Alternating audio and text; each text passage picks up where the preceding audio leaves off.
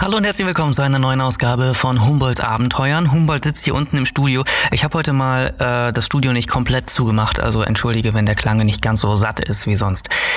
Humboldt und ich sitzen hier also gemeinsam im Studio. Du hörst äh, ihn wahrscheinlich im Hintergrund gerade seinen Knochen kauen. Und ähm, er ja, ist da ganz ruhig und ich muss mir keine Sorgen machen. Sorgen? Warum Sorgen? Naja, Sorgen, dass vielleicht irgendwo in diesem Studio später eine Pfütze liegt weil Humbi vielleicht nicht stubenrein ist. Aber zum Glück kann ich inzwischen behaupten, das ist er. Und das ist ja eine der Grundanforderungen an einen Haus- oder auch einen Reisehund, oder? Die Stubenreinheit. Gerade im ersten Monat beschäftigt man sich damit wohl am meisten und man geht alle paar Stunden raus. Man versucht seinem Hund irgendmöglich beizubringen, dass es besser ist, draußen auf Toilette zu gehen. Tja, heute erzähle ich dir, wie das bei Humboldt und uns abgelaufen ist.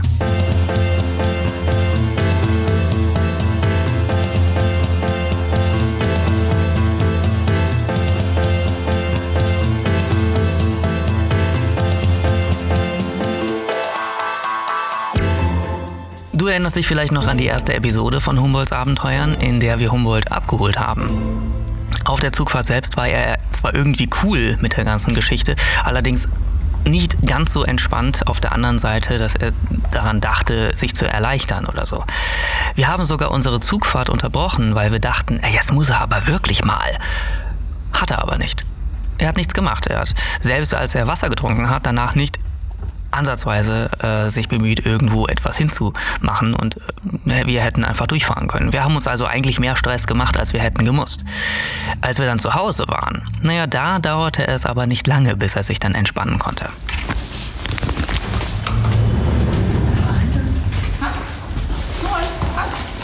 Humboldt pinkelte uns ins Wohnzimmer.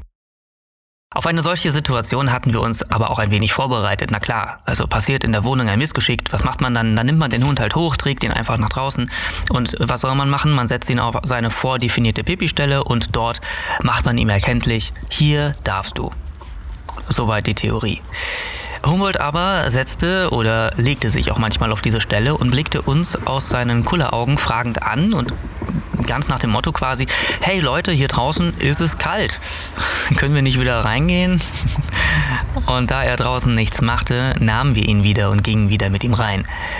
Äh, seine erste Amtshandlung in der Wohnung war allerdings dann, na, rate mal, richtig, pullern. Das hat er nicht nur einmal an diesem Abend gemacht. Nein, wir sind zigmal mit ihm rausgegangen und am Ende äh, hatten wir wieder eine Pfütze im Wohnzimmer. Aber keinerlei dieser erwünschten Pfützen draußen. Bis wir uns dann dazu entschlossen haben, so lange mit ihm rauszugehen, bis er einfach nicht mehr konnte, bis seine Blase also nicht mehr warten konnte und er dann einfach machte. Und dann, naja, hat er sich zwar eine andere Stelle ausgesucht als die, die wir für ihn eigentlich angedacht hatten, aber dort hat er halt dann sein Geschäft gemacht. Und dafür, naja, dafür gab es dann eine riesige Leckerli-Party und viel Lob und, naja, Nobelpreisreden. Du kennst das. Ja, fein. Super. Wir haben aus dieser Situation eins gelernt. Wenn wir Humboldt einen Platz für seine Geschäfte beibringen wollen, dann müssen wir einfach so lange auf dieser Stelle warten, bis er einfach dorthin macht dann wird er dort so sehr belohnt, dass er immer gerne wieder zu diesem einen Platz zurückkehrt und sich dann auch dort daran erinnert, was er machen soll. Gerade am Anfang war das für uns eine kleine Herausforderung, da wir an so vielen verschiedenen Orten tätig sind. Deshalb hat Humboldt nun sehr klar definierte Orte vor vielen frequentierten Büros und in einer ruhigen versteckten Ecke am Alexanderplatz und in der näheren Umgebung des Studios. Seitdem wir aber diese Orte so klar definiert haben, dauert es wirklich nicht lange, dass er, wenn er dann muss, genau zu diesen Orten auch hinziehen will. Tja, eine Sache habe ich allerdings äh, nicht umsetzen können. Und das ist äh, Pipi auf Kommando. das hat nicht funktioniert. Wir haben, äh, ich habe in einem Podcast mal gehört, dass jemand es geschafft hat, seinem Hund eigentlich das Kommando halt mach Pipi beizubringen. Und das hat äh, bei Humboldt irgendwie nicht so richtig funktioniert. Äh, was ich äh, versucht hatte, war, ihm eigentlich stets, wenn er gerade ansetzt, äh, dieses Mach Pipi zu sagen und ihm dann ähm, danach natürlich dafür zu entlohnen, dass er auf dieses Kommando gehört hat. Funktioniert nicht, egal wie sehr er muss. ich kann das sagen, wie ich will. Nein, er macht es nicht auf, diesem Kommando, auf dieses Kommando. Und ich glaube, er hat auch bis heute nicht begriffen, was man mit diesem Wort meint. Der einzige Effekt, den Sophia und ich davon haben, ist, dass wir uns nicht mehr trauen, das Wort in der Wohnung zu sagen, weil wir denken, vielleicht versteht er es doch. Deswegen sagen wir zu Hause immer nur noch Pay, Pay, was, äh, naja, einige Gespräche recht komisch werden lässt. Ja, aber gerade so ein Signal sollte für einen Reisehund natürlich etwas Wichtiges sein. Ähm, Deswegen war mir das am Anfang auch wichtig, das irgendwie aufzutrainieren. Na gut, das hat halt nicht funktioniert. Ich habe persönlich inzwischen aber auch davon Abstand genommen, da ich denke, dass er inzwischen auch versteht, was er auf Rasenflächen machen soll. Er macht es natürlich auf seinen gesondert trainierten Plätzen viel schneller und besser, aber er versteht auch inzwischen, ich habe es so lange gewartet und jetzt habe ich endlich die Möglichkeit, auf eine Rasenfläche zu gehen, na dann mache ich mal schnell. Inzwischen läuft Humboldt auch zur Tür, wenn er muss. Für alle Autofahrer sollte das also im Laufe der Zeit bedeuten, dass ein Hund auch versteht, wenn man anhält, rausgeht und eine Rasenfläche aufsucht, naja, dann, dann macht man es halt. Und ich denke mal auch, dass der Hund lernt, das Auto ist genauso wie die Wohnung, da möchte ich nicht reinmachen. Wir zum Beispiel fahren viel mit dem Zug.